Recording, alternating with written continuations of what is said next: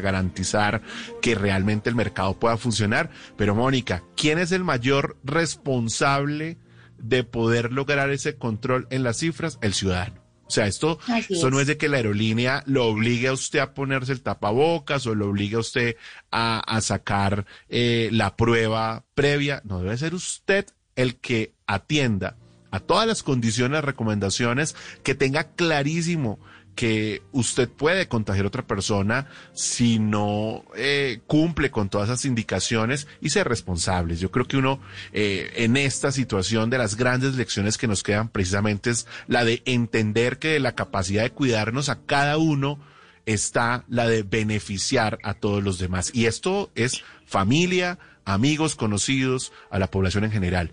Ahí es donde está el éxito de esa nueva normalidad, de poder volver a tener esa, esa posibilidad de ir a los restaurantes, de poder ir al trabajo, de poder vender nuestros productos para los que hacen comercio, de tener nuevamente la posibilidad de abrir nuestros negocios, de poder viajar. Hay mucha gente que se quedó seguramente con sus vacaciones compradas, eh, que hace mucho no pueden visitar a sus familiares en diferentes lugares. Entonces, portarse bien, atender las recomendaciones de eh, las aerolíneas y de gobierno, por supuesto, los protocolos de bioseguridad que fueron establecidos para cada uno de los sectores. Oiga, Mónica, usted vio el, caso de las discotecas, ¿no? No se puede bailar. Ya se puede tomar traguito, pero no se puede bailar. Usted se va a la terraza, se toma su traguito, se, a usted que le gusta su vinito, se come sus tapas, no baila. Conversa, de lejitos, las mesas aisladas, y se regresa. Ese es el plan que tendremos en la nueva normalidad. Bueno, pero por algo empezamos, ¿no? Hay, hay, hay, en algún momento vamos a volver a bailar, pues. No, de acuerdo. Alguien planteaba en estos días que lo que estamos logrando es un avance. Es que estábamos en un punto en el que decíamos los bares vuelven a abrir en febrero, en marzo, en abril. Eh, y yo sé que aún no, no hay vacuna y que a veces pareciera que va a estar lejos, pero pues aquí hay que tener la certeza de que mientras eso pasa, tenemos que portarnos bien, no, hay de otra, Mónica. Así es, así es, y ahí nos vamos acomodando. Yo creo que lo que les decía ahorita, o sea, yo creo que también la gente y todos empezamos a valorar más lo que antes no valorábamos y empezamos a acomodarnos a un, a un cambio bien radical en el mundo porque es lo que estamos viviendo, nos tocó vivirlo, vamos a ser parte de los libros de historia. Punto. Hay una transformación muy, muy brava en el mundo y pues bueno, nos toca acomodarnos porque ¿qué más? Así es, esa será la, la, historia que vamos a contarles a nuestros hijos en unos años, cuando, así como usted hablaba eh, de haber vivido la Segunda Guerra Mundial, de haber vivido ese, esa gran depresión de los 30 y de cómo eh, nos afectó la cotidianidad, pues hablaremos de esta pandemia. Ahora, con una nueva, con un nuevo escenario, y es que no va a ser la última.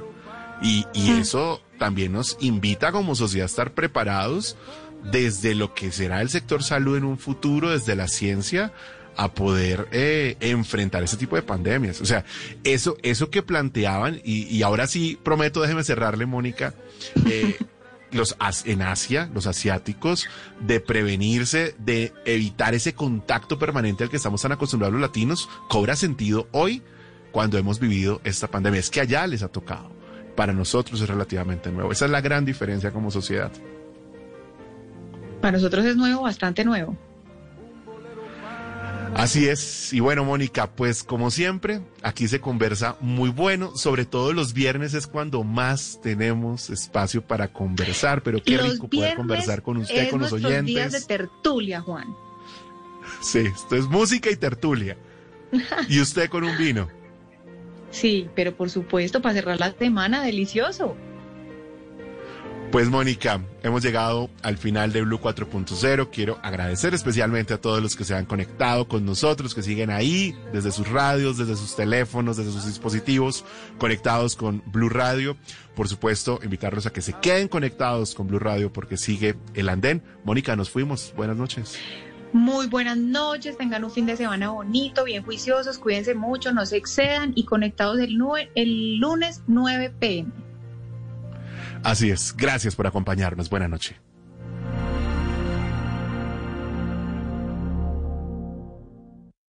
Este fin de semana en, Blue Jeans, el sábado, los mentores de la vida.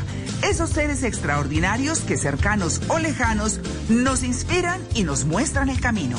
El domingo, el resentimiento ese dolor que no nos deja avanzar. ¿Cómo deshacernos de ese terrible sentimiento? Bienvenidos a toda la música y el entretenimiento en el Blue Jeans de Blue Radio. En Blue Jeans, este sábado de 7 a 10 de la mañana por Blue Radio y bluradio.com. La nueva alternativa. Voces y sonidos de Colombia y el mundo en Blue Radio y bluradio.com porque la verdad es de todos. 10 de la noche, 5 minutos, las noticias en Blue Radio. La alcaldesa Claudia López dijo que el gobierno de Iván Duque descarta una reforma a la policía. ¿Qué más dijo María Camila Castro? La alcaldesa Claudia López afirmó que la alcaldía a través de la Secretaría de Gobierno documentaron 119 denuncias de abuso policial en 48 horas. La alcaldesa señaló que por esta razón pidió la cita de urgencia con el presidente de la República y el procurador. López además afirmó que durante la reunión les entregó cerca de hora y media de video en la que se muestra con claridad a miembros de la fuerza pública disparando indiscriminadamente en diferentes barrios de la ciudad. La alcaldesa dijo además que le solicitó al presidente una reforma estructural en la policía y como respuesta, señala ella, el presidente le respondió que él no consideraba que se debiera hacer una reforma legal o constitucional en la institución. Señor presidente me ha dicho que él descarta de plano esa reforma. Yo lo lamento mucho porque creo francamente que se necesita. Pero le agradezco al señor Procurador General de la Nación que me ha dicho que va a examinar la probabilidad de convocar una reforma interinstitucional donde participemos diferentes instituciones lideradas por la Procuraduría para proponerle al Congreso esa reforma. Claudia López también señaló que tener en dos días 72 heridos por arma de fuego, sabiendo que hubo miembros de la policía disparando, es lo más grave que le ha pasado a Bogotá desde la toma del Palacio de Justicia. Gracias, María Camila. Y en el Parkway de Bogotá, un grupo de más de 100 personas se manifestó de forma pacífica en contra del abuso policial con antorchas y música y frente al CAI que fue destruido en días anteriores. Allí construyeron una biblioteca popular. Los detalles con Uriel Rodríguez. Sí, señor, buenas noches. Yo lo saludo en este momento desde el Parkway en la localidad de Teusaquillo, en Bogotá, donde se está desarrollando una manifestación con aproximadamente 150, 200 personas que están de forma pacífica diciendo no a la violencia con música, con libros y otra serie de expresiones artísticas. Y de hecho, en el CAI, que destruyeron hace un par de días, construyeron algo llamado la Biblioteca Popular. Entonces, en el suelo hay una serie de libros eh, reunidos allí y las personas están diciendo que lo importante en este sentido es la cultura. Sin embargo, en Bogotá se han registrado otros conatos de manifestaciones, principalmente en el centro de Bogotá, también en Suba y unos enfrentamientos en Villaluz, donde fue atacado estudiante de Derecho Javier Ordóñez. De resto, en Bogotá a esta hora opera de forma normal. Transmilenio terminó su operación hacia las 8 de la noche. Uriel, gracias. Y mucha atención que otro líder indígena fue asesinado junto a su hija en zona rural de Totoró, en el Cauca. A esta hora la Guardia Indígena persigue a los responsables. Freddy Calvache. El alcalde de este municipio confirmó que la víctima es Oliverio Conejo, coordinador de salud del resguardo indígena Gabriel López del municipio de Totoró. El mandatario dijo que el hombre fue asesinado junto a su hija en el sitio conocido como Chuscales. El asesinato del coordinador del programa de salud el resguardo indígena de Totoró, pueblo Totoró, es Oliverio Conejo Sánchez, y de su hija de 19 años, donde pues aún apenas inicia el proceso de investigación para establecer los, los móviles y por supuesto eh, buscar dar claridad a lo sucedido. El mandatario indicó que Jacqueline Conejo, la otra víctima, era estudiante de quinto semestre de trabajo social. Gracias, Freddy. Seguiremos muy atentos a este caso. Y en Bucaramanga fue enviado a la cárcel un hombre que atacó a su expareja sentimental con arma blanca y quien permanece en grave, grave estado de salud por las heridas. Los detalles con Julián Mejía. Se trata de un hombre de 24 años a quien la investigación de las autoridades lo señalan como el presunto responsable de la brutal agresión a su expareja sentimental, Gabriela Ramos, una enfermera quien recibió 15 puñaladas por parte de este hombre. Esta persona fue capturada por la policía y llevada a audiencia donde luego de presentar las pruebas en su contra fue enviada a la cárcel como medida preventiva. Según informó la Policía Metropolitana de Bucaramanga, se estableció que este hombre fue responsable de agredir con arma blanca a la mujer de 20 años y quien actualmente permanece en grave estado de salud en un hospital de la ciudad. Gracias, Julián. Y el cierre de la vía Florencia-Neiva mantiene con desabastecimiento de gas a la capital de Caquetá. Además, a varios cientos de, de vehículos perdón, con ganado, leche y carne que están estancados. Los detalles con Wendy Barrios. Es incierta la fecha en la que se restablecerá el paso vehicular por la vía Florencia-Neiva tras una avalancha que generó un daño. Las autoridades aseguran que mínimo dos semanas se necesitarán para darle solución. Jairo Gómez, secretario de Infraestructura del Caquetá. Inicialmente el Invías tiene una propuesta, una alternativa de desarrollo de la construcción de un puente provisional metálico relativamente rápido de construir, pero aún así estas obras van a tomar bastante tiempo. La vía alterna es solo para vehículo liviano y duplica el tiempo de recorrido, por eso la carga pesada está estancada. Por este daño no se puede transportar leche, carne ni ganado. Florencia tiene desabastecimiento de gas. Noticias contra reloj en Blue Radio. 10 de la noche, 10 minutos, las noticias contra reloj en Blue Radio. La noticia en desarrollo, el principal epidemiólogo del gobierno de Estados Unidos, Anthony Fauci, vaticinó que volver a una normalidad similar a la de antes de la pandemia no se logrará sino hasta bien entrado el año 2021 e incluso hasta finales del próximo año. La cifra México superó los 70.000 fallecidos por COVID-19, una cifra mayor a todas las proyecciones realizadas por las autoridades sanitarias durante la pandemia en ese país. Y quedamos atentos al ejército del pueblo paraguayo que exigió la excarcelación de dos de sus líderes y el reparto de alimentos por valor de 2 millones de dólares entre comunidades campesinas como condiciones para liberar al ex vicepresidente paraguayo Oscar Denis. Son las 10 de la noche, 11 minutos. La ampliación de estas noticias en blurradio.com. Quédense con Ricardo González y el Andén. Eres un romántico empedernido. Sabes que por amor haces lo que sea. Incluso cocinar las más ricas pastas. Y traer a tu casa una de las ciudades más románticas del mundo. Donde Romeo y Julieta se amaron por siempre. Sin duda, eres un campeón. Una de las capitales mundiales de la ópera. Para ti, nada es imposible. Apuesto a que eso no se lo esperaba. Pastas Verona. Si sabes de amor, sabes de pasta. Trabajamos pensando en usted. La gente ya no cree cuando le dicen esto. Su opinión es muy importante para nosotros. Así es. Opinas y no pasa nada. Nosotros vamos a cambiar eso. Ahora, tu opinión es muy importante para recibir bonos en entradas a cine, comida, ropa, almacenes. Ingresa ya a chl.com.co e inscríbete gratis. CHL. Nos das tu opinión. Nosotros te damos beneficios. Eres un romántico empedernido. Sabes que por amor haces lo que sea. Incluso cocinar las más ricas pastas y traer a tu casa una de las ciudades más románticas del mundo, donde Romeo y Julieta se amaron por siempre. Sin duda, eres un campeón. Una de las capitales mundiales de la ópera. Para ti, nada es imposible. Apuesto a que eso no se lo esperaba. Pastas Verona. Si sabes de amor, sabes de pasta. Trabajamos pensando en usted. Este fin de semana en Blue Jeans, el sábado, los mentores de la vida. Esos seres extraordinarios que cercanos o lejanos nos inspiran y nos muestran el camino. El domingo, el resentimiento ese dolor que no nos deja avanzar. ¿Cómo deshacernos de ese terrible sentimiento? Bienvenidos a toda la música y el entretenimiento en el Blue Jeans de Blue Radio. En Blue Jeans, este sábado de 7 a 10 de la mañana por Blue Radio y bluradio.com. La nueva alternativa.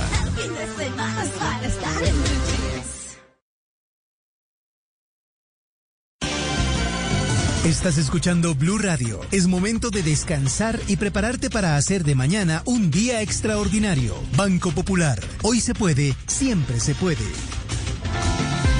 Para ti, que has dedicado tu vida a enseñarnos y a brindarnos tu conocimiento, hoy te decimos gracias, profe. Con nuestra nueva oferta Zafiro del Banco Popular, llena de beneficios en nuestros productos Cuenta para ahorrar, CDT, Casa Ya y muchos más. Gracias, porque cada día nos enseñas que hoy se puede, siempre se puede. Banco Popular. Somos Grupo Aval. Vigilado Superintendencia Financiera de Colombia. Este sábado en Casa Blue, ¿cómo puede la tecnología afectar nuestra salud física y psicológica? Un experto nos cuenta todo. Y los cuidados de limpieza que debemos tener en el interior de nuestros carros. El evento que reunirá de forma virtual a 12 de los mejores chefs del mundo. Y las claves que debemos tener en cuenta para mejorar la conexión de Internet en nuestros hogares. Esto y mucho más este sábado por Blue Radio después de las 10 de la mañana. Casa Blue, este sábado a las 10 de la mañana por Blue Radio y bluradio.com. La nueva alternativa. Eres un romántico empedernido. Sabes que por amor haces lo que sea. Incluso cocinar las más ricas pastas. Y traer a tu casa una de las ciudades más románticas del mundo. Donde Romeo y Julieta se amaron por siempre. Sin duda, eres un campeón. Una de las capitales mundiales de la ópera. Para ti, nada es imposible. Apuesto a que eso no se lo esperaba. Pastas Verona. Si sabes de amor, sabes de pasta. Trabajamos pensando en usted. Esta es Blue Radio. En Bogotá, 89.9 FM. En Medellín. 97.9 FM. En Cali, 91.5 FM. En Barranquilla, 100.1 FM. En Cartagena, 1090 AM. En Bucaramanga, 960 AM. En Pereira y el norte del Valle, 89.2 FM. En Tunja, 103.1 FM. En Villavicencio, 96.3 FM. En Armenia, 89.2 FM. En Norte de Santander, 97.7 FM. En Neiva, 103.1 FM. Y en Córdoba, 96.0 FM. También en bluradio.com. En Facebook, Blue Radio Colombia. A través de Twitter en arroba Blue Radio Co. Y en la señal de TDT.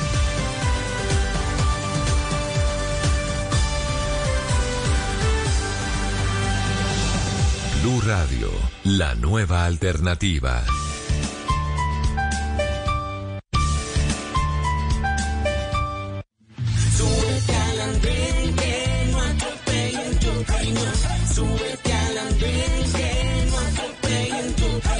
Aquí tú podrás compartir, debatir lo que a ti, lo que a mí nos pueda interesar. Son muchas voces unidas en una. Nadie te viene a callar. Hola a todos, ya estamos subidos en el andén de Blue Radio, como ustedes saben, para que no atropellen la opinión. Saludo a quienes nos siguen a través de las estaciones de Blue, el Facebook Live de Blue Radio Colombia y también a través de Noticias Caracol en YouTube. Hemos vuelto a vivir una horrible noche, la noche del miércoles, una horrible noche metafórica, pero también eh, literalmente una horrible noche. Es doloroso ver cómo seguimos matándonos, cómo sigue en nuestras calles siendo escenario de violencia entre colombianos mismos, entre ciudadanos colombianos. Pero también produce rabia, mucha rabia, y no se puede ocultar que la policía siga actuando como lo está haciendo en algunas circunstancias. Ya es hora de que la institución sea en realidad la amiga y no la enemiga de los ciudadanos. Llegó el momento también de pensar de que quienes llevan el uniforme deben tener un compromiso, ese uniforme debe de compromiso de menos soberbia, menos envalentonamiento, menos agresividad con los ciudadanos y hacer el trabajo más cercanos a ellos. Seguramente ellos, la mayoría, seguramente muy, mucha, mucha gente buena, pues deben entender que son servidores ciudadanos con lo que eso implica, servidores públicos, servidores de los ciudadanos, que implica que eh, no deben generar obstáculos, mucho menos agredir y mucho menos matar a los ciudadanos. El poder civil, el del presidente Duque, el de la alcaldesa Claudia López para el caso de Bogotá, estuvo realmente ausente en la noche del miércoles, tiene que aparecer de alguna manera para responderles a los ciudadanos ya mismo qué va a pasar con su policía, cómo va a ser realmente la policía de la gente. Para eso estamos acá, para hablar de todo eso, de lo que hay más de fondo en, lo que está ocurriendo por estos días con la policía en el país. No solo es la indignación con la policía por la brutal eh, muerte de Javier Ordóñez, el abogado de acá de Bogotá, sino también por el vandalismo, que lo hubo mucho, puro y duro, pero también de lo que está pasando de fondo, de la oportunidad de los jóvenes, de los jóvenes que salen y terminan en las calles manifestándose contra este sistema en el que quizá no se sienten muy incluidos. Lamento dedicarle de nuevo este programa a jóvenes víctimas, Javier Alexander y Nicolás, que son los hijos del abogado Ordóñez, pero también Haider Fonseca, de 17 años, Juliet Ramírez, de 18, Freddy Maecha, de 20 años, Germán Fuentes, de 25, y Julián Mauricio González, de 27 años, estos últimos que murieron en la noche del miércoles en circunstancias que tendrán que investigarse, pero que según su familia pues fueron por eh, balas, armas de fuego disparadas por la policía. Les queremos preguntar a ustedes a través de numeral El Andén Blue, a través de Facebook y también a través de Noticias Caracol ahora, pues cómo es su relación con la policía, cómo ha sido su relación con la policía en todo el tiempo, cuáles son las experiencias buenas, las experiencias malas y también qué hay que cambiarle, qué hay que cambiar a la policía. Para eso están subidos en el andén, ya ustedes los están viendo allí. Está subido Carlos Flores, Marla Gutiérrez, y Julián Triana para hablar un poquito de esa pregunta, a ver cómo la viven ellos, esas respuestas de cómo la viven ellos, cómo sienten ellos que es la actuación frente a la policía o cómo está siendo la actuación de la policía y cómo está eh, cómo han vivido ellos la, esa relación. Empiezo saludando a Julián. Julián, buenas noches, ¿qué tal va todo? Bueno, hola, hola para todas y para todos. Eh, estoy muy feliz hoy, Ricardo, volverme a, subir al andén pero lo que sí no estoy muy feliz es con, con, la circunstancia que tenemos, con lo que ha venido pasando en nuestras ciudades, que, que de sobra me, preocupa, me genera mucha intranquilidad. Y bueno, creo que la discusión de hoy es, es muy interesante porque mucho se está hablando en el, en el, mundo político, en el país político y en el país ciudadano sobre qué, qué pasó, cuál es el rol de, de cada quien. Yo creo personalmente que la policía en su escala de poder es muy, muy desobligante con figuras de autoridad democráticas y pues esa es la discusión que vengo a traer el día de hoy. Pero les voy a preguntar a todos, cada uno, ya saludo a Marley, ya saludo a Carlos, entonces preguntándole a usted, Julián, ¿cómo ha sido su relación con la policía? ¿Qué experiencias ha tenido? ¿Cuáles son las buenas? ¿Cuáles son las malas? ¿Cómo cree que están viendo hoy los jóvenes a la Policía Nacional, la policía, como dicen ellos en Facebook, en sus redes sociales, la Policía Nacional de los Colombianos? Bueno, tengo que decir, la, mi relación ha sido muy distinta como ciudadano ahora como funcionario. Creo que sí. lo, más, lo más interesante ahora es tal vez hablar de, del rol que estoy haciendo. Uno se da cuenta que hay muchísima, muchísimas personas en la policía que verdaderamente se preocupan por el bienestar de la, de la gente, que es, tienen, digamos, siempre eh, muy abierta la, la, la, mente para escuchar cuáles son las problemáticas de, de los barrios y demás. Uh -huh. Pero también hay mucho abuso. Yo tengo hace energy cuatro meses denunciados a, un par de policías por abuso de autoridad, por eh, impedir que ciudadanos grabaran eh, un procedimiento policial, lo cual va en contravía del, Código de Policía que establece que todas las actuaciones de policía son, son públicas. Los tengo denunciados, he tenido problemas porque es que lo que dice la alcaldesa es muy cierto, yo lo he vivido de este lado y es, los policías se juzgan a los policías, se juzgan a sí mismos. Luego por ahí me han a mí eh, enredado montón esa, esa investigación. Yo tuve que poner acción de tutela por debido proceso, por acceso a la justicia. Primero, para que me digan qué está pasando y segundo, para que efectivamente haya un castigo porque están los, los videos, está todo muy claro del abuso y como ese abuso me he enfrentado a muchos más. Entonces, sí debo decir que algo, digamos, que no es nuevo y que usted ya lo decía cuando comenzaba este, este debate y es, si bien hay personas que representan de buena manera a la policía, yo también me he tenido que enfrentar abusos de autoridad que no son eh, escasos, que no son manzanas podridas, sino que a veces son sistemáticos. En mi estación en la ciudad de Bogotá, en la localidad de Fontibón, terminan nueve policías también detenidos por corrupción con bares que estaban funcionando de manera ilegal en la pandemia y nosotros también hemos salido a denunciar todas estas prácticas irregulares. Entonces, por supuesto que es una relación que si bien tiene sus cosas buenas, ¿sí? también hay un abuso de autoridad que parece a veces que todos los policías tuvieran que pasar por ahí en algún momento y preocupa mucho. Pero usted cuando, cuando eh, pues sigue siendo un ciudadano de pie, pero ahora tiene una, una connotación de, de, de, servidor público por, alguna manera, pero cuando lo era, cuando era funcionario, eh, cuando era eh, ciudadano de a pie, cuando estaba más joven, ¿cómo fue ese, esa, esa relación con la policía? ¿Cómo ha sido enfrentarse a la policía? O enfrentarse puede sonar un poco fuerte, pero ¿cómo ha sido esa relación con la policía? No sé, un comparendo, eh, no sé, le llamaron la atención por algún motivo. ¿Hubo algo de eso? Sí, yo siempre he sido un activista y los activistas que hacemos nos movilizamos. Y en las movilizaciones que hay, policía, ¿cierto? Sí, Las movilizaciones exacto. normalmente terminan sí enfrentando, enfrentando, digo yo, no necesariamente en vías de derecho, pero sí enfrentando dos modelos, el que uno discute, que normalmente es la autoridad, la autoridad tal cual está planteada y demás, con el, el, el vigente, ¿cierto? Que es la fuerza policial y demás. Entonces, en mi camino de activista muchas veces, claro que me, me ha gaseado el SMAT, he tenido que esconderme, he tenido que correr, y como ciudadano fuera del activismo, le digo, sí me han intentado poner comparendos eh, por tener una lata de cerveza en el espacio público, lo cual yo le cuento que yo una vez apelé ese comparendo y, y gané, y gané la inspección de policía, porque sí, porque la, la corte, digamos, ha sido, ha sido muy, muy clara en ese sentido y creo sí que, que hay mucho uso de autoridad a veces y también puede pensarse, yo siempre lo he pensado así antes, desde hace muchos años, como los policías buscan ventanas de oportunidad para ver de dónde pueden tajar una, de dónde pueden sacar una tajada económica, ¿cierto? Muchos, porque están muy mal pagos y eso también es cierto.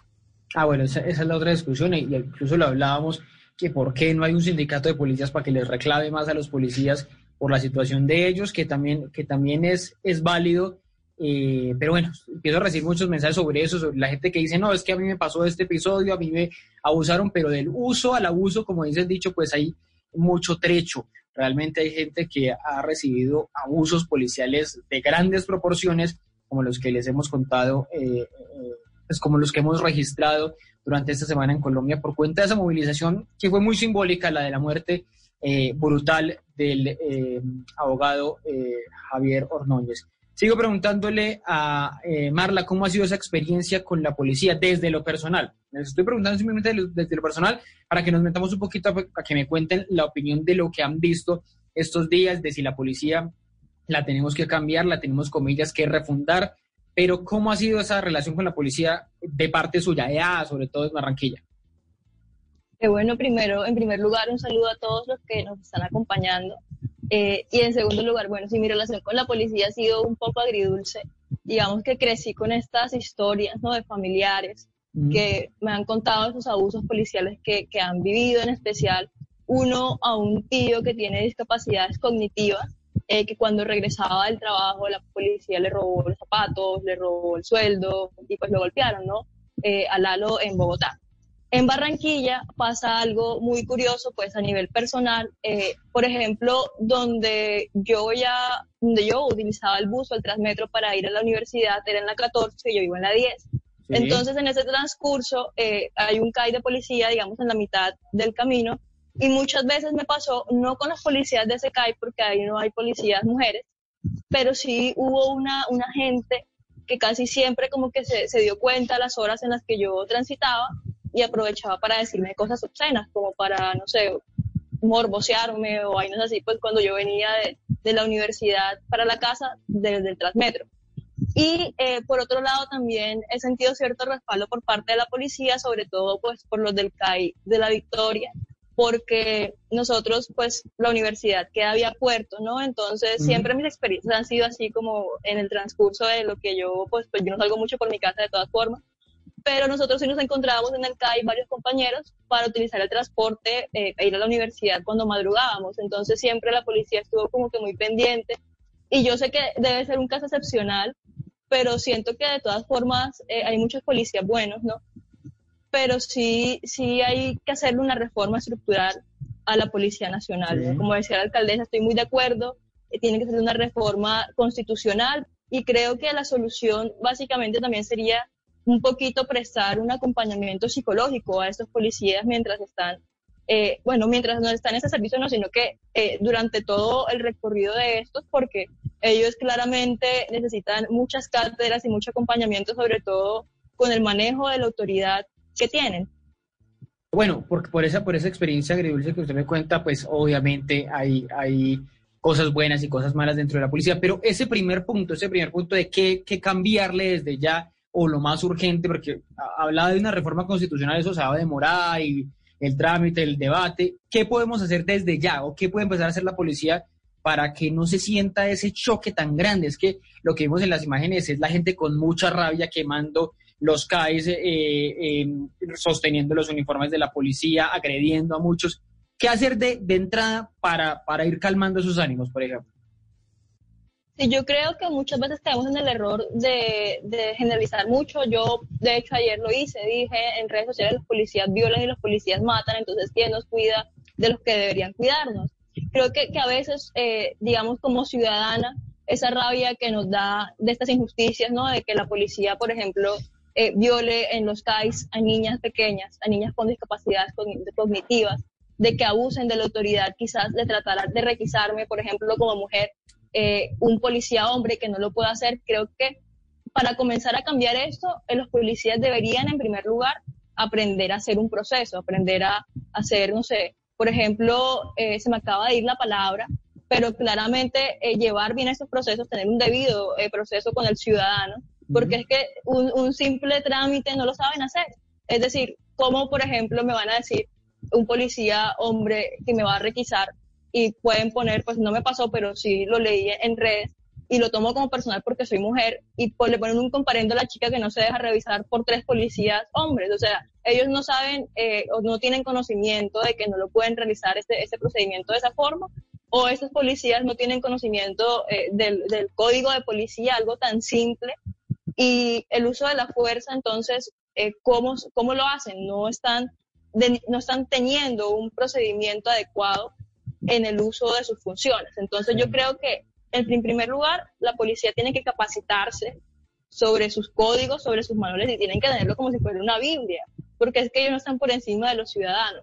Creo que esto es un grave error que cometen ellos y es, ya lo dije, no capacitarse y no tener cátedras y sobre todo este manejo de la autoridad que es tan desbordado. Es decir, ellos pueden no ser una policía, un policía de tránsito, pero si ve la oportunidad de ponerte a ti una infracción por lo que, que cometes una infracción y te ve la oportunidad de ponerte un comparendo, lo van a hacer. Entonces ellos tienen que aprender a manejar su autoridad y tienen que aprender a realizar los procedimientos de forma correcta, porque deja mucho que desear de la Policía Nacional que no sepan realizar los procedimientos y esta falta, eh, digamos, de conocimiento sobre esos mismos procedimientos que deberían saber lleva muchas veces a ese que su autoridad y a que personas mueran, como es el caso del ciudadano abogado que falleció eh, por este exceso de, de, choques eléctricos y de golpes. Es que esa, que esa es la otra, que es la otra que planteaba, por ejemplo, la alcaldesa de Bogotá eh, el miércoles en la noche antes de todos los, los desórdenes, bueno, pues que no tengan armas eh, eh, no letales,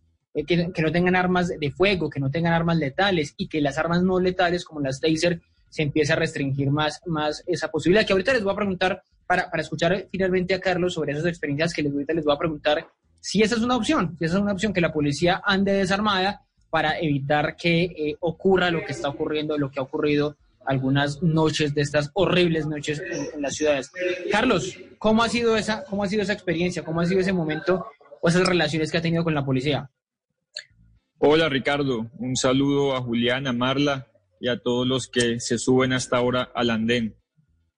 Ha sido también agridulce en la misma línea de Marla he tenido experiencias positivas y negativas. Sin embargo, yo quiero iniciar contando, frente a lo que decía Julián, que él era activista y que era normal, eh, digamos, que, que, tuviesen conflictos con la policía en esas manifestaciones, esas movilizaciones. Yo también he sido activista desde muy joven. Yo empecé a los 15, 16 años eh, apoyando y organizando marchas en contra de los grupos terroristas y a favor de la libertad de los secuestrados y nunca tuvimos un problema con la policía en esas movilizaciones. Posteriormente, durante los ocho años de, el gobierno de Juan Manuel Santos, donde nosotros estuvimos en la oposición, también estuvimos movilizándonos constantemente, marchas casi que mensuales, resistencia civil, convocatoria de, de, de, recolección de firmas, movilizaciones gigantescas donde jamás tampoco tuvimos que aguantar gases lacrimógenos. Entonces yo sí creo que se puede movilizar pacíficamente y eso es lo que tenemos que aprender a hacer, a movilizarnos pacíficamente. Yo claro que he tenido experiencias. Pero, eh, Carlos, eso, eso, con, eso que menciona, ¿no hay también una cosa detrás de la policía que siempre se ha dicho, que es que la policía fue adoctrinada con una idea conservadora, que fue adoctrinada con unas eh, ideas o, con unos señalamientos hacia una población particular. Entonces, el mechudo, el barbado, el eh, mamerto, el izquierdoso, a ellos son los que generalmente la policía le pone más obstáculos, más problemas, sea lo que sea, porque el, el miércoles veíamos en Bogotá, o es el testimonio que dicen muchos, eh, jóvenes que dicen no estábamos siendo violentos, simplemente estábamos manifestándonos al frente y la policía empieza a disparar de, un momento a otro. ¿No hay también hay, una, hay un sesgo de la policía para saber contra quién actúa?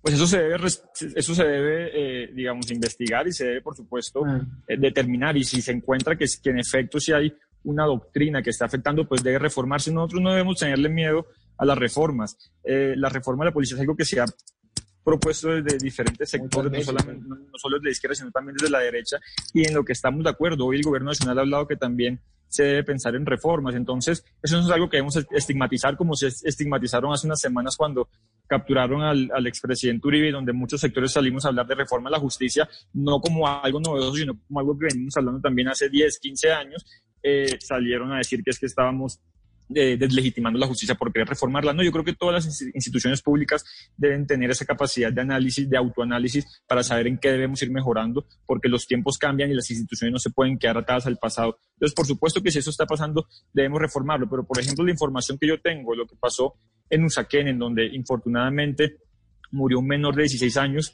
es que eh, eh, la policía respondió a unos disparos que llegaron de la ciudadanía. Que eso no justifica que la policía responda con disparos. La policía no puede responder, ni siquiera cuando están disparando, no puede responder a, la masa indiscriminadamente. Eso no quiere decir que lo deban hacer. Simplemente explicar que hay, por supuesto, una, eh, una, una manifestación violenta que agrede a la policía y que también afecta a la ciudadanía que nos está manifestando. Y eso es lo que debemos rechazar y debemos aprender a manifestarnos pacíficamente. Pero Ricardo, frente a la pregunta específica... las experiencias, sí. De, las experiencias, usted sabe que yo fui en los cuatro años anteriores edil, el cargo que hoy ostenta eh, nuestro compañero Julián. Pero usted no qué?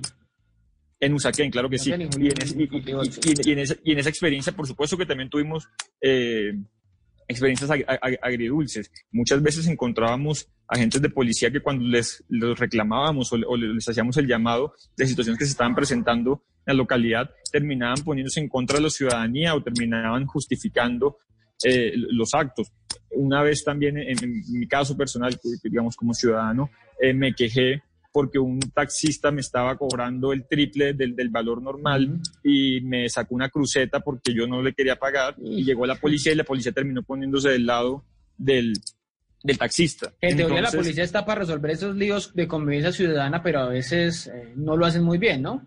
Exactamente, y yo que también tengo un genio fuerte, entonces terminamos fue discutiendo y, y, además hay que entender eso, uno como, es como cuando uno eh, dice, cuando no se lo llaman a uno del, banco de una deuda, de los, esos, servicios al cliente, y uno termina insultándolos porque no, o, no sé, porque el celular no sirve, no tiene internet y uno llama claro y no resuelven el problema y termina uno bravo. Uno dice, ¿cómo hace esa gente para aguantarse? Los policías en Bogotá, en Colombia, eh, un patrullero, por ejemplo, contaban ayer también en Blue, que tiene que pagar como 17 millones de pesos para estudiar un año para ser patrullero y terminar ganándose un millón doscientos mil pesos. Adicionalmente, un patrullero, por ejemplo, en Usaquén, trabaja entre 12 y 16 horas al día, va hasta su casa, que por lo general es al sur de la ciudad, al otro extremo, se demoran dos horas, tres horas trasladándose, duermen tres horas y regresan nuevamente hasta Usaquén al turno. Entonces, pero todo también toda esa realidad que usted me está describiendo, que es cierta, no es justamente la que puede generar que sean de pronto tan violentos, tan agresivos, tan eh,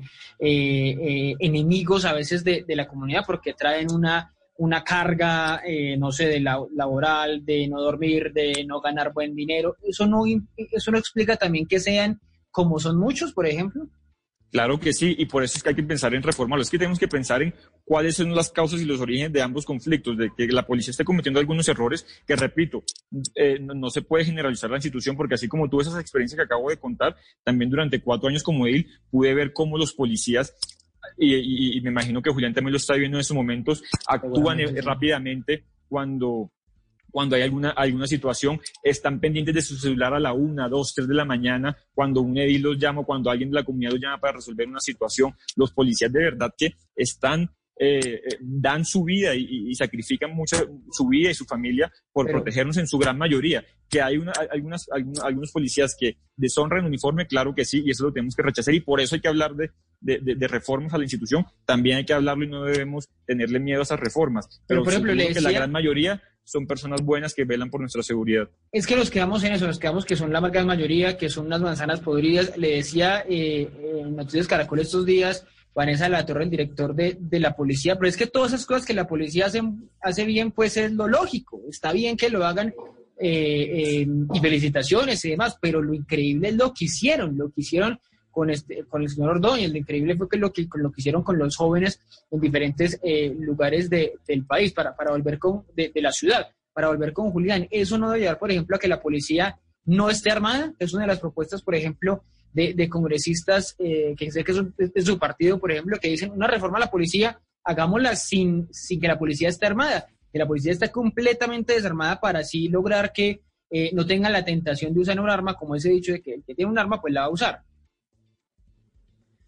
Bueno, sí, lo primero, yo no creo, Ricardo, que sean nada más manzanas podridas, como dicen, ¿no? ¿Por qué? Porque sí hay abusos sistemáticos. Este año en Bogotá ya tenemos más de 136 casos que se han presentado. Y yo le digo, por ejemplo, que ahí puede que no esté registrado el que, el que yo también denuncié porque no lo encuentro por ningún lado. ¿sí? Es decir, Ah, eh, hay un subregistro, subregistro, claro. claro, de, de abuso policial. Uno de casos como, como el mío o, dos de casos que no llegan nunca, ¿sí? que no hay un ciudadano al lado que tenga un celular y que pueda grabarlo. Entonces, ese número pasa por ahí.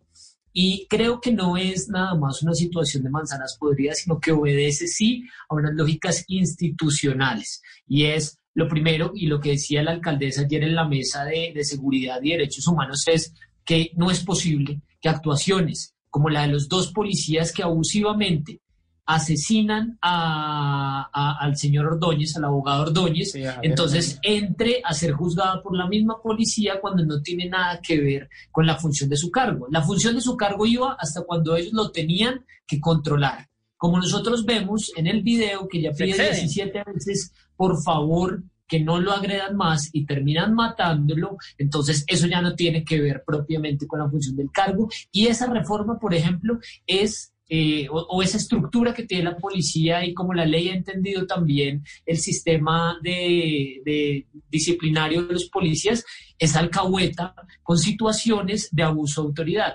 Entonces no es que sean no es que sean nada más manzanas podridas, sino que casi que tienen permiso a veces de, del sistema para abusar de, de su autoridad. O sea, ¿usted Entonces, cree que eso porque, porque lo plantean ahí en, ese escenario del miércoles que usted cuenta de, de que, que está hablando la alcaldesa y les pregunto a todos, ¿se debe eliminar el fuero penal para los policías? Se lo planteaba el veedor distrital de la alcaldesa que le decía, mire, es que aquí ya no estamos en un conflicto militar, en un conflicto eh, armado interno, no hay razones para que la policía tenga las mismas funciones del ejército, por ejemplo, entonces que no tenga el mismo fuero y que no tenga, que no se vea beneficiado eventualmente por un tribunal de sus compañeros, de sus eh, colegas, por decirlo así, para preguntarle también a todos, pero Julián, ¿eso es una opción? Yo creo que sí, yo creo que indiscutiblemente sí, porque el país no es el mismo hoy, sí, no es el mismo hoy. En las lógicas de, de un fuero, digamos, especial, ¿qué, qué narrativa entra o qué lógicas de país entran en, en un fuero especial? Que hay un conflicto, entonces que quienes portan las armas legítimamente representando al Estado van a poder hacer uso de ellas cuando sea cuestión de defender su propia vida a la hora de estar defendiendo al Estado, pero hoy esas lógicas son distintas. La policía en la ciudad debe garantizar convivencia, debe garantizar eh, seguridad, claro que sí. Pero, hay unas bandas de- delincuenciales dentro de las ciudades que, eh, que son de narcos, que son de eh, eh, muy, muy, muy pesadas, o que hay disidencias, o que hay células que llevan a también pensar que el conflicto no está tan superado, por ejemplo. Indiscutiblemente, pero entonces hablemos de esos casos diferenciados, sino como la regla general. Entender un fuero eh, para todos los policías pone esos casos que, que usted pone en la discusión como la regla general y no como la excepción, la que sí terminan siendo. O sea, desafortunadamente en Bogotá tenemos presencia, sí, de bandas delincuenciales organizadas que utilizan armamentos, eh, obviamente, eh, que son completamente letales y demás, pero entonces hablemos de eso como la excepción de la regla. Territorialicemos precisamente cuál entonces es el enfoque de seguridad, como lo ha hecho esta alcaldía que hoy tiene siete localidades en la lupa, que tiene siete localidades con un plan piloto que no es por, por cuadrantes necesariamente, sino por cuadrantes móviles que van donde, donde va estando el, el Donde va los, problema. los delitos, sí. Entonces, no hablemos de eso como si fuera la regla general. Y ya para terminar respondiendo a su pregunta, yo creo que en muchos, en muchos de los, de los barrios, de las UPZs de, de Bogotá, por ejemplo, yo sé que, por ejemplo, nuestra compañera Marla es de, de Barranquilla, pero, pero yo me permito hablar de, de la ciudad de Bogotá. No se necesita que los policías estén armados para muchas de las cosas. Por ejemplo, para detener a una persona en estado de embriaguez, como en el caso del señor, del señor Ordóñez, ¿sí? Dos policías, pues no necesitan estar, estar armados con algo más, por ejemplo, que el, que el bolillo, ¿sí? Eso, eso es distinto a un, a un taser que, que da electricidad, a una pistola, a la otras cantidad de veces cosas. que la usaron. Claro. Sí, la cantidad de veces que se- Pero entonces sí, sí, sí le, sí le suena la posibilidad de que, de que no estén de alguna Sí. manera armados. Sí. Marla. Sigo con Marla para preguntarles rápidamente para irnos despidiendo. Marla, sobre eso, bueno, y les hago la última pregunta también sobre renuncias, que aquí me están mencionando mucho, y bueno, ¿y quién va a responder por, eso, por todo esto que está pasando? Pero armados, policía armada o menos armada, o cómo, cómo hacer con ellos para evitar que tengan la tentación de eventualmente disparar, por ejemplo. Bueno, yo creo que claramente todos los policías no están armados. Siento que, que la necesidad de armarlos eh, obedece, digamos, a este tema de que son incapaces por sus medios físicos de lograr contener las agresiones de la ciudadanía o de lograr contener esta criminalidad que se ha venido, digamos, eh, enfatizando o se ha venido acrecentando en ciertas zonas de las ciudades y de los municipios, ¿no?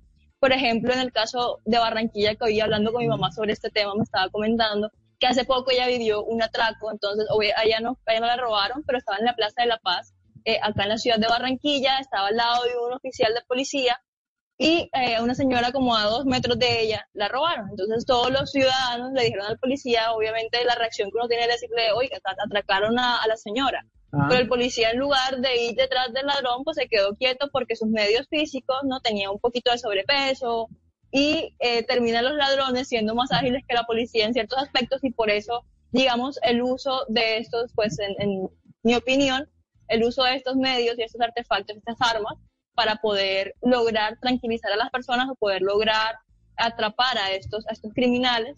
Eh, pero yo creo que hace falta, digamos, que la policía esté más preparada físicamente para no tener que utilizar estas armas.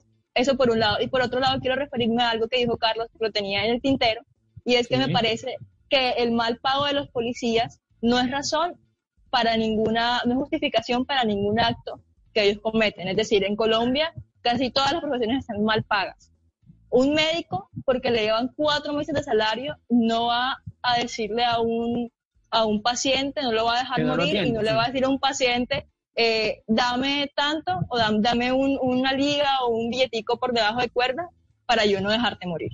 Eso nunca va a pasar. Yo creo que la justificación nunca tiene que ser esa del salario, nunca tiene que ser esa que vive lejos. Hay muchos profesionales que de verdad desde sus municipios y desde la periferia de Colombia entregan todo por sus diferentes profesiones que son muy mal pagadas y nunca han llegado a estos extremos de agredir, de matar, de violar y sobre todo de estar en contra de la comunidad a la que deberían defender. En el caso de los médicos, nunca han estado, eh, digamos, a favor de la muerte, a favor de no atender a una persona y siempre protegen nuestros derechos. Entonces, creo que la policía, a pesar de que le paguen mal, eso sería otro debate, y tendrán que utilizar otros medios para lograr una compensación. Una compensación. Carlos, pero usted, usted lo decía por ese lado, ¿usted cree que es una ecuación eh, automática? El que está mal pago, pues es más eh, atarbán, es más agresivo con los, con los ciudadanos. No, claro que no, tal vez eh, me expresé mal, Marla, pero no es lo que quise decir, es simplemente para demostrar, para evidenciar la necesidad de reforma que tiene la, policía, porque es que yo aquí desde que, desde que iniciamos el programa no he ocultado que la policía pues sí debemos analizarla y reformar, en eh, tiene errores y que debemos analizar que eh, eh, reformarla, pero no es una institución que debamos estigmatizar por completo.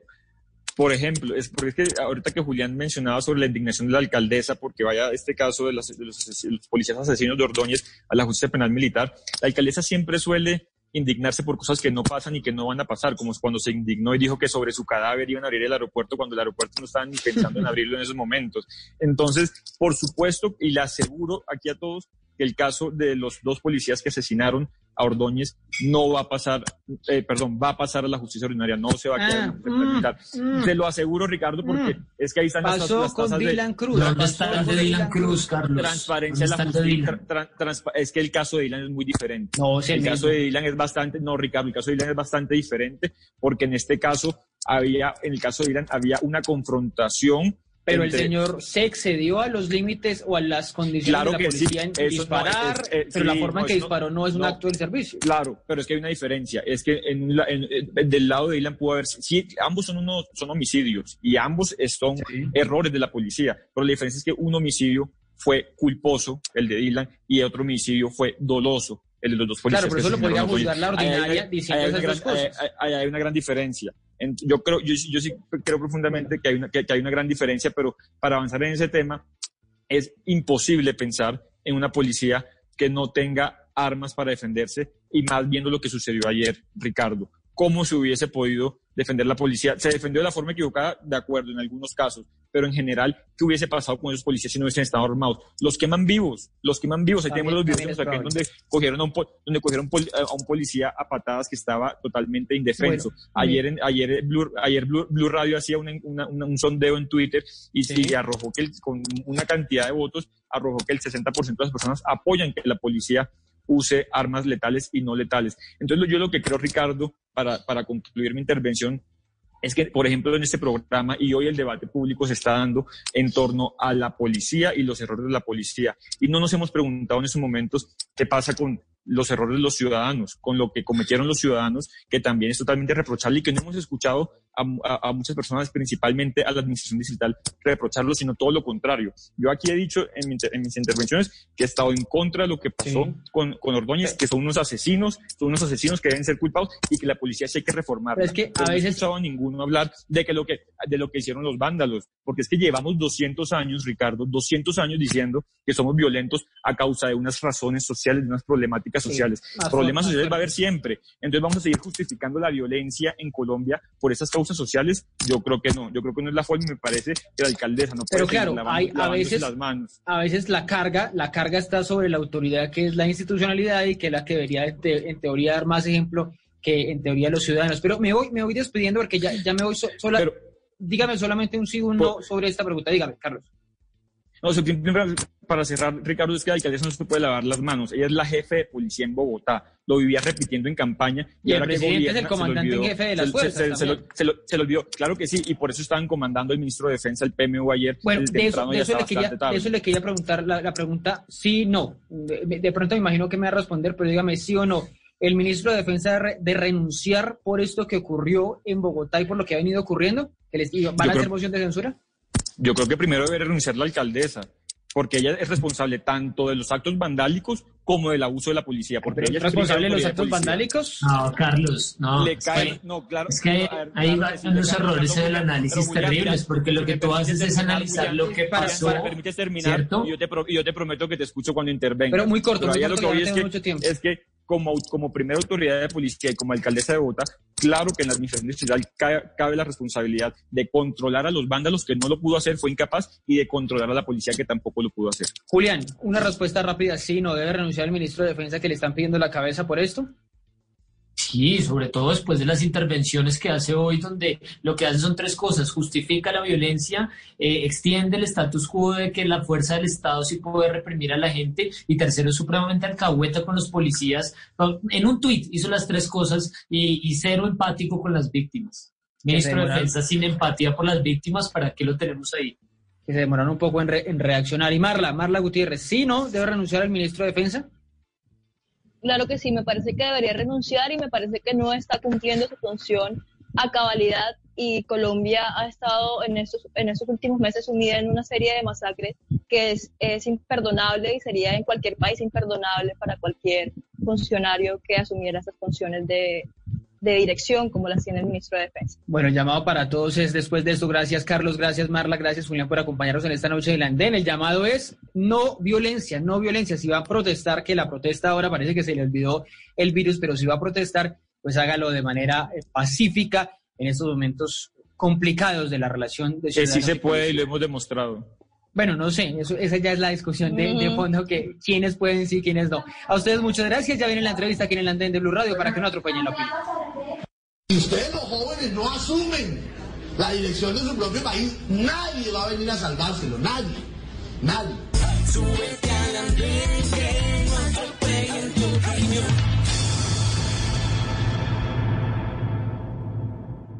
Bueno, seguimos en el andén de Blue Radio en esta noche para que nos acompañen todos ustedes a través de las estaciones de Blue Radio, de BlueRadio.com también a través del Facebook de Facebook Live de Blue Radio, a través también de Noticias Caracol ahora. Como les contaba, esta noche se sube al andén José Germán Eugenio Rincón, es el caricaturista de solo 14 años que nos tiene muchos impresionados, no solo por sus dibujos, que son impresionantes, que son muy buenos, que son muy bien, muy bien hechos, sino por su agudeza para contar, para mostrar, para describir con dibujos la realidad colombiana llena de hechos. Ustedes ya lo eh, viven todos los días, lleno de hechos absurdos, de hechos indignantes, dolorosos y también, obviamente, de hechos chistosos porque reírse aquí de, de la realidad tan lamentable, pues resulta eh, increíblemente fácil. Y reírse de los políticos sí que es cierto. José, bienvenido. ¿Cómo va todo? Buenas noches. Muy bien, Ricardo. Muy buenas noches. Bueno, con todo esto que te estoy diciendo de, de, de, de, la realidad que tenemos en el país, ¿es fácil, es fácil caricaturizar a Colombia, caricaturizar a los protagonistas del país? Sí, sí, señor. En realidad hay muchos casos en los cuales las caricaturas se hacen solas. ¿Por qué? ¿Cómo qué casos? Algunos casos en los cuales el actuar de algunos de los protagonistas de este país son muy, muy imaginarios, por así decirlo, muy irreales, ¿Sí? que no, no concuerdan muy bien con la realidad. Con la realidad, con lo que uno debería esperarse. Bueno, ¿cómo nace una caricatura tuya, José? O sea, ¿qué, qué debe tener eh, o cómo nace una idea para terminar haciendo un dibujo sobre un hecho o sobre un personaje, por ejemplo? Principalmente es leer, informarse y al conocer la noticia la idea puede llegar en cualquier momento. Luego de eso es escribir la idea para no olvidarla y procedo a realizar el dibujo. E, eso te iba a preguntar, ¿ves muchas noticias? ¿Estás muy informado? Porque, digamos, para empezar a ver cada caricatura, eh, para empezar a ver, eh, a describir eh, a un personaje como el presidente, como el expresidente Uribe, como el fiscal, como el ministro de Defensa, que son algunas de las caricaturas que, que te he visto, pues hay que saber en qué están ellos y, y empezar a conocerlos muy bien. ¿Ves muchas noticias? Eh, sí, sí, señor. Eh, suelo ver de medios tanto de los tradicionales, también de medios independientes. ¿Y qué, qué te interesa de, eh, cuando es una noticia? ¿qué, noticia? ¿Qué tipo de noticias te interesan? las de carácter nacional. Sí. Que puedan interesar a la mayoría de los colombianos. Ah, bueno, eso, eso es una cosa muy importante. Cuando ves una, una idea ¿Qué crees que sea lo que le interesa a la, audiencia, a los que te ven sobre todo? Porque eso es obviamente una, cuestión de, de, que entra por los ojos. Obviamente el contenido está y uno cuando eh, mira la caricatura con más detalles pues eh, sabe de qué estamos hablando. Pero eh, ¿qué es lo que te llama la atención o qué crees que es lo que debe atraer a, los, a la audiencia cuando haces una, una caricatura? Principalmente para llamar la audiencia para que la caricatura tenga mayor importancia sí. es disfrutar mientras la hago. Sí. Disfrutarme el proceso del dibujo y plasmar en ella una idea que pueda ser fácil de reconocer. Sí, ¿cuál es eh, eh, la idea, digamos, cuando nace una idea, cuál es la manera de, de, plasmarla, porque yo sé que yo soy muy mal dibujante, te, te, lo admito, pero ¿cómo es ser, cómo convertirse en un buen dibujante, no sé, de un personaje como el fiscal, el, el presidente, Petro, que también has hecho caricaturas de él, de Fajardo, que vi una recientemente, cómo es eh, representar a alguien para que quede fielmente, para que quede igualito? Eh, para la caricatura no se necesita exactamente ser buen dibujante, sí. pero a la hora de hallar el parecido con un personaje es tomar los rasgos más sobresalientes de él y plasmarlos en el dibujo. Claro, porque uno ve, eh, no es fácil representar a uno u otro persona y obviamente ellos tienen unos rasgos muy definidos y eso pues obviamente los hace más, más fácil de, de identificar pero a la hora de, de, contar un hecho, ¿en qué piensas? Es decir, te va a mostrar, por ejemplo, una caricatura como la, de, la del presidente Duque elevando la, la cometa de, de, Avianca, que fue una de las que eh, publicaste recientemente y decía arriba elevando, ahí la, ahí la vamos a ver. ¿Qué pensaste en esa caricatura? ¿Por qué esa caricatura eh, surge de esa manera? ¿Por qué el loguito de Avianca ahí como una cometa? Principalmente ese día se dio la noticia de que el Estado le daba un préstamo a Bianca de una gran suma de dinero para salvar la empresa, por así decirlo. Mientras que hay muchas empresas de clase media y baja, las cuales están quebrando y no están recibiendo eh, ni préstamos, ni subsidios, ni ayudas del gobierno. La idea vino de, estamos en agosto, el mes de, la, de las cometas, y a Duque se le compara eh, usualmente con, un niño, por, con infantilidad y esas cosas. Y a Bianca aprovechando que el logo eh, tiene forma de, pájaro, es una especie de pájaro, mm. asociándolo con la cometa. Bueno, claro, en, el, en la temporada de agosto que pasamos fue, fue perfecto, que fue la idea del préstamo. Ahora, ahora en septiembre te vi también publicando lo de, lo de Iruituango, que fue otra de las de las caricaturas, la de, la de los dos exalcaldes de Medellín, de Fajardo y de, y de Federico Gutiérrez. ¿Por qué? Porque, porque están, digamos, el fiscal, Duque, Uribe, la vicepresidenta, te mencionaba también a Petro, pero ¿por qué la mayoría es contra políticos, digamos, de derecha, por decirlo así? Ahí, ¿Ellos dan más papaya o simplemente son los que se te ocurren a ti que pueden ser objeto de, caricaturas? Eh, yo procuro de las noticias que van saliendo a a las dos partes, ¿no? Sí. Pero hay también algunos, algunos de ellos salen con más frecuencia y son más polémicos. O sea, quedan más papaya, mejor eh, dicho. Sí, señor. La caricatura es un contrapoder, por así llamarla. Sí. Y en el poder, y se critica más frecuentemente a quienes están en el poder. Claro, eso, eso, es, eso es verdad. ¿De dónde has visto eso? ¿De dónde has aprendido eso? Porque e, entiendo que uno aprenda eso con, con lo empírico, de dibujar, de leer la noticia y de, y de eh, expresar, digamos, lo que me decías ahora de la cometa, Em, y eso se empieza, se empieza a crear ese doble sentido para, para atraer a la audiencia. Pero esa idea de que la caricatura es el, es, es el contrapoder, que es muy cierto, ¿de dónde la leíste? ¿De dónde la viste? ¿Cómo la adaptaste? ¿Cómo la, apropiaste? Yo suelo leer bastante y de la caricatura he leído algunos libros y novelas Em, pero esa idea en sí la saqué de una entrevista que vi de un gran caricaturista colombiano que es Matador. Ah, bueno, eso te iba a preguntar, ¿ves alguna, algún referente, o sea, de los caricaturistas que hay en el país o que hay en tu región, eh, quiénes te llaman la atención, quiénes te parecen que son unos duros en lo que hacen? En realidad son varios, no podría mencionar a uno solo, son varios los que tengo como referentes y los cuales admiro. Y dentro de ellos están, por ejemplo, Diego García, que es un gran caricaturista de la región. ¿De allá de Santander? Eh, sí, señor. Sí. Beto también del periódico El Espectador, Bacteria, Matador, y son muchos, es una gran lista de caricaturistas los cuales admiro. Bueno, y de esos, ¿te ves como alguno de ellos? O sea, ¿te gustaría ser caricaturista de profesión o lo ves ahí más que todo como una distracción en estos momentos? Porque, digamos, te cuento, yo cuando era pequeño tenía un periódico y entonces lo escribía y lo llenaba, lo diagramaba y de esa eh, inquietud que uno tiene cuando pequeño y, cuando va creciendo, pues le va quedando. Y pues yo estudié, eh, terminé estudiando eh, periodismo. ¿Te gustaría algo así? ¿Estudiar algo cercano a los medios? ¿Trabajar como caricaturista de profesión? ¿O qué te gustaría hacer aparte de esto? sí, me gustaría al terminar mi bachillerato estudiar una carrera la cual me ayude a llevar la caricatura como medio de vida.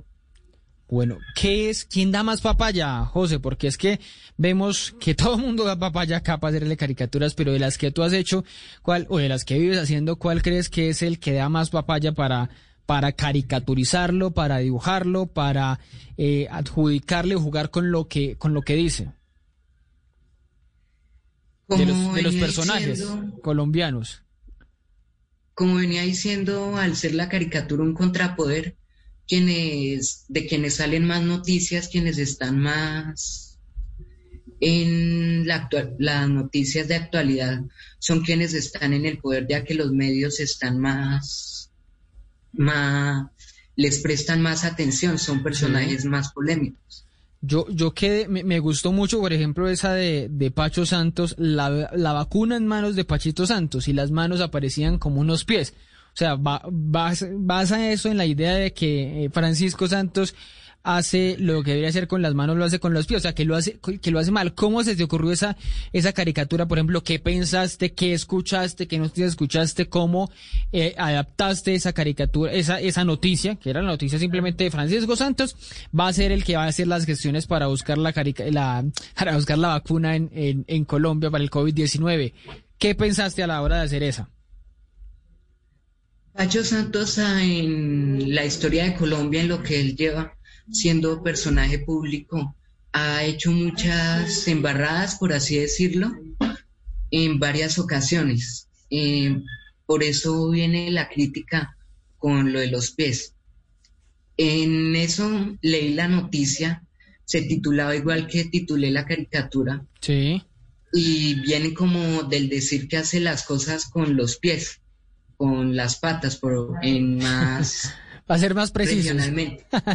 Para ser más precisos. Sí, sí, sí. señor. Sí, sí, José. Bueno, y esta, em, bueno, aquí tengo la otra caricatura, la de, ah, bueno, la de, la de Arturo Char, la de Arturo Char en el Congreso que dice que, que mostrando la, la, la, vagancia eh, en el Congreso, dice que mejor que un vago para representar al Congreso y más allá de eso, porque no, no es, no es una caricatura que vaya mucho más allá de dibujarlo a él muy bien, dibujarlo con la barba, dibujarlo con sus expresiones eh, eh, físicas particulares. ¿Cuál es la idea de, mostrar al Congreso como vago, mejor dicho? esa caricatura se dio cuando salió la noticia de que el nuevo presidente del Congreso era Arturo Char. Uno de los congresistas que tiene más fallas, por así decirlo, laborales, se dio porque él tiene fama de vago por, por su actuar en el Congreso y que es de los congresistas que más fallas ha tenido y se decía también que compró estas eh, los permisos los certificados. que, era un médico, que era un médico amigo el que le hacía todas las los permisos las excusas médicas. Sí señor que él compraba las incapacidades médicas para poder fallar. José. Y en sí el Congreso tiene fama de no funcionar lo que debería por eso, qué mejor que un vago para representar al Congreso. esa, esa frase es bien dura, pero pues tiene, tiene también mucho, mucho de razón. O sea, ¿a qué horas eh, estudias? Porque es que estás muy, muy informado de todo lo que pasa y con lo que pasa. Porque es que en muchas ocasiones, y lo digo también en, en, en el gremio de los periodistas, pues se les critica a algunos de que solo leen los titulares, de que solo están pegados de lo que dice el titular, pero veo que, que tú estás metido en la minucia, ¿sabes? Por ejemplo, que Arturo Char, ¿por qué es que se le dice vago? Porque las excusas supuestamente las compró. Eh, lo de Francisco Santos, eh, me hablabas de todo el, como el recorrido de, de pachicosas, como se le dice, que son las que ha cometido las, los errores, las equivocaciones. ¿A qué hora te informas? ¿A qué hora estudias? ¿Cómo es esa repartición de tareas? a mí me va bien en el colegio. Suelo hacer las actividades escolares en horas de la mañana principalmente. Sí. Y alrededor del día hago los dibujos, las caricaturas. Debido a esta nueva normalidad, eh, están dando las clases virtuales. Sí. Lo cual es menor la carga escolar y tengo mayor espacio y mayor tiempo para dedicarme a la caricatura. ¿Y a qué horas juegas? ¿Juegas todavía? ¿Cómo, cómo te distraes? Porque uno, uno que vive de esta vaina de las noticias se contamina mucho de tanta noticia todo el tiempo. ¿Juegas también? ¿Te diviertes? ¿Qué haces? Eh, sí, sí, señor. Me agrada jugar. También leo y dibujo. ¿Qué te gusta jugar? En los juegos del teléfono, el Xbox y también actividades deporte como lo es el fútbol, la montar ah, bicicleta. Chévere, chévere, chévere, muy chévere. José, ¿dónde vives? Vives en Santander, ¿no? Sí, señor. Vivo en un municipio llamado Carcasí, en la provincia de García Rovira. Y es, y es, y todos los días ibas al colegio desde allí, desde, desde Carcasí. ¿Qué tan cerca te queda tu colegio? Es, eh, actualmente estoy estudiando en el colegio Nuestra Señora del Rosario. Sí. De Málaga, Santander, queda aproximadamente a una hora. ¿Y en qué te ibas al colegio? En el carro. ah, el carro. Era fácil. Ah, bueno, está bien. José, eh, esta misma pregunta me la hicieron a mí, eh, me la enviaron por mensajes eh, después de escuchar la, la, entrevista, cuando aquí hablamos con Francisco Vera, que es el, el niño, también joven ambientalista, que es muy, muy activo, tanto en redes como en su valga la redundancia, activismo que hace por el medio ambiente y me decían, oiga, ese niño será que piensa eh, así o lo tienen manipulado o lo tienen o le dicen qué decir o le dicen qué hacer, en fin, te hago esa misma pregunta, las caricaturas te las dicen tus papás, te las dicen tus eh, eh, mayores, ¿quién, ¿quién te dice a ti hacer esa caricatura o eso es obviamente inventiva propia? Mis caricaturas son inventiva propia, como usted lo decía. Eh, yo leo y me informo y de ahí tengo un criterio para poder opinar sobre dichos temas. Entonces, ¿por qué es tan difícil creer que un niño de 12 años o un joven de 14 años tenga pensamiento tan crítico? Por, por eso mismo que te decía, por ese ejemplo de Francisco. En realidad, porque nosotros, eh, como colombianos, estamos mayormente llevados eh, a cosas distintas que son la lectura, por ejemplo, y la actualidad. A los jóvenes principalmente le andan mayormente enfocados en problemáticas de otros países, por ejemplo, o en personajes famosos como los son youtubers, cantantes, mientras que es muy poca la, la parte de nosotros, los cuales nos interesamos en la realidad nacional. ¿Y es importante concentrarse en la realidad nacional o es algo ahí que, que es aburrido y que no tiene mucho, mucho cambio por, por hacer? Porque algunos dicen, este país no tiene arreglo, entonces no nos preocupemos. A mi parecer es algo muy importante porque el poder, el, los gobernantes que tenemos los elegimos nosotros como colombianos. Sí. Y al estar nosotros informados y prestarle mayor atención a esto, podemos elegir mejores gobernantes y de ese modo tener un mejor, un mejor país. Podemos nosotros como colombianos ayudar a el progreso de nuestro país. José, eh, ¿por qué eh, eh, tus papás no te habían dejado abrir redes sociales? ¿O por qué deciden abrir redes sociales apenas hace un mesecito cuando me cuentan que hace mucho ya hacías dibujos, hacías caricaturas? Sí, señor, yo he dibujado desde que puedo coger el lápiz. ¿Pero desde, desde chiquito haciendo caricaturas iguales? ¿O últimamente? no, señor. La caricatura nace aproximadamente a mis 10 años. Ah, pero hace cuatro cuando años. Conozco una caricatura de Diego García. Sí. Y me llama la atención ese medio, ese formato. Y comienzo a leer más sobre él y investigar más a fondo sobre qué es y cómo se hace. ¿Y, ¿Y por qué lo de las redes? Porque antes no publicaban en redes sociales. Por mi edad. ¿Por qué? ¿Porque no te dejaban tener eh, cuenta antes de los 14?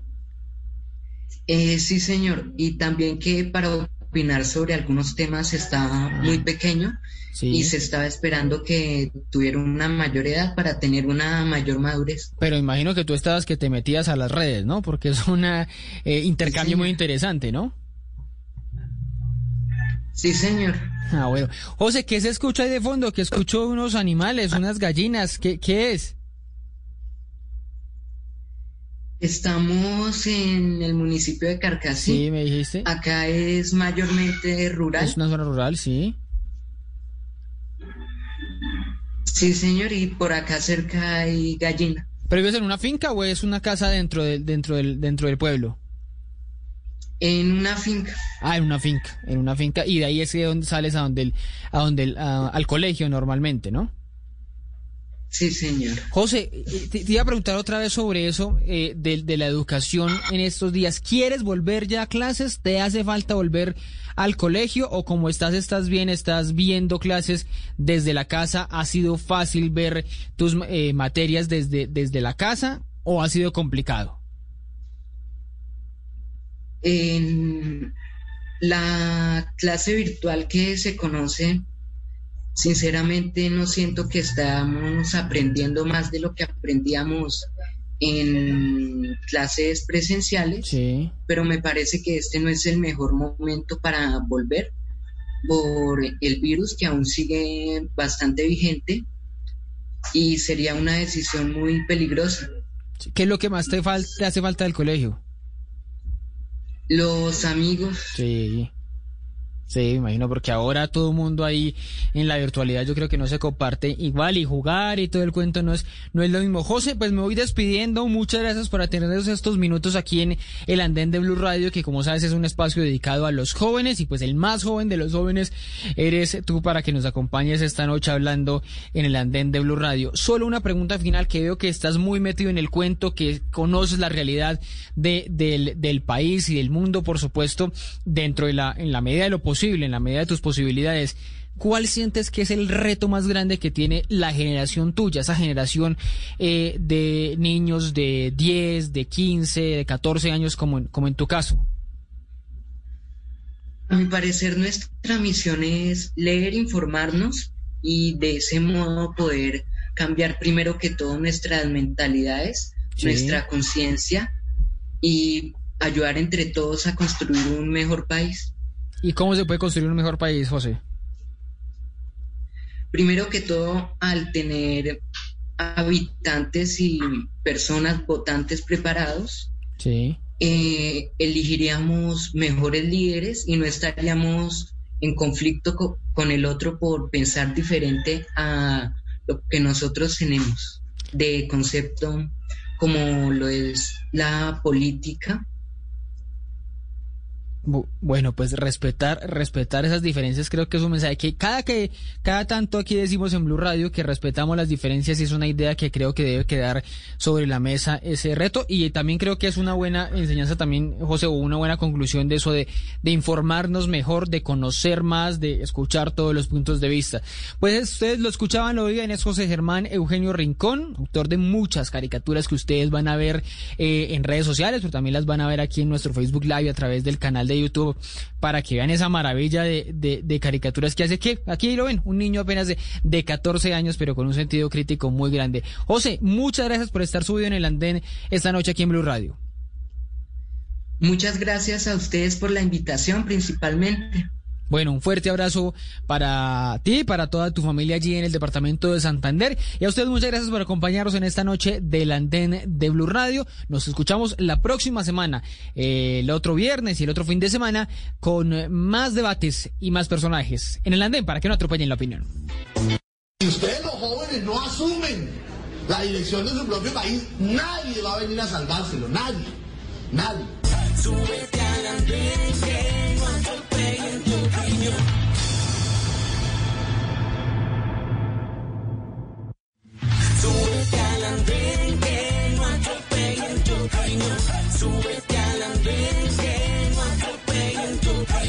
Aquí tú podrás compartir, debatir lo que a ti, lo que a mí nos pueda interesar. Son muchas voces unidas en una. Nadie te viene. Eres un romántico empedernido. Sabes que por amor haces lo que sea. Incluso cocinar las más ricas pastas. Y traer a tu casa una de las ciudades más románticas del mundo. Donde Romeo y Julieta se amaron por siempre. Sin duda, eres un campeón. Una de las capitales mundiales de la ópera. Para ti, nada es imposible. Apuesto a que eso no se lo esperaba. Pastas Verona. Si sabes de amor, sabes de pasta. Trabajamos pensando en usted. Estás escuchando Blue Radio. Es un buen momento para dejar volar tu imaginación con un buen libro o con esa película que tanto querías ver. Es tiempo de cuidarnos y querernos. Banco Popular. Hoy se puede. Siempre se puede. Para ti, que has dedicado tu vida a enseñarnos y a brindarnos tu conocimiento, hoy te decimos gracias, profe. Con nuestra nueva oferta Zafiro del Banco Popular, llena de beneficios en nuestros productos Cuenta para ahorrar, CDT, Casa Ya y muchos más. Gracias, porque cada día nos enseñas que hoy se puede, siempre se puede. Banco Popular. Somos Grupo Aval. Vigilado Superintendencia Financiera de Colombia. Esta es Blue Radio. En Bogotá, 89.9 FM. En Medellín, 97.9 FM. En Cali, 91.5 FM. En Barranquilla, 100.1 FM. En Cartagena, 1090 AM. En Bucaramanga, 960 AM. En Pereira y el norte del Valle, 89.2 FM. En Tunja, 103.1 FM. En Villavicencio, 96.3 FM. En Armenia, 89.2 FM. En Norte de Santander, 97.7 FM. En Neiva, 103.1 FM. Y en Córdoba, 96.0 FM. También en bluradio.com. En Facebook, Blue Radio Colombia. A través de Twitter en arroba Blue Radio Co. Y en la señal de TDT.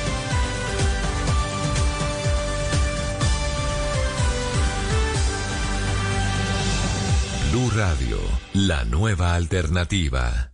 Amigos, familia, algo para compartir. Lo único que falta es la música. Aquí está Blue Música, fin de semana en Blue Radio y bluradio.com, la nueva alternativa.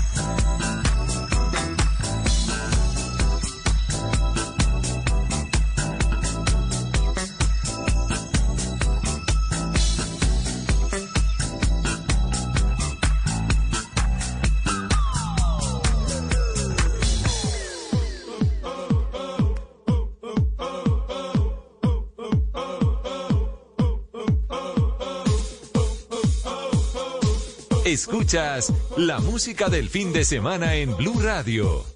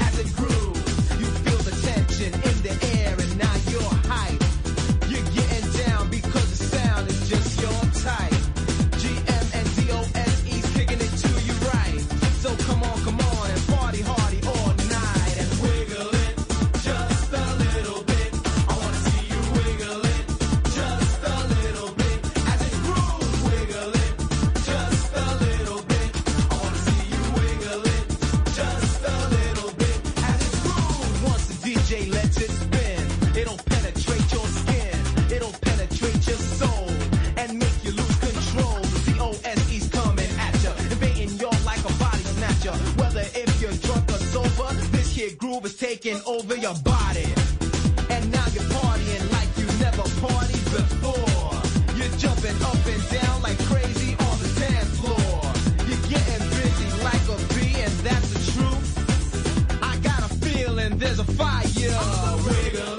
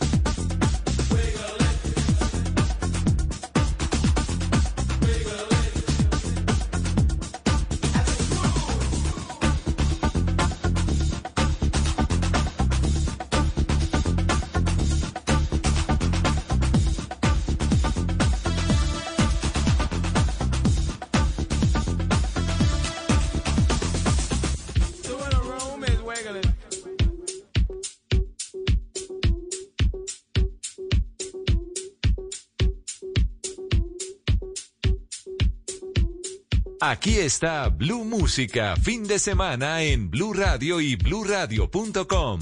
La nueva alternativa.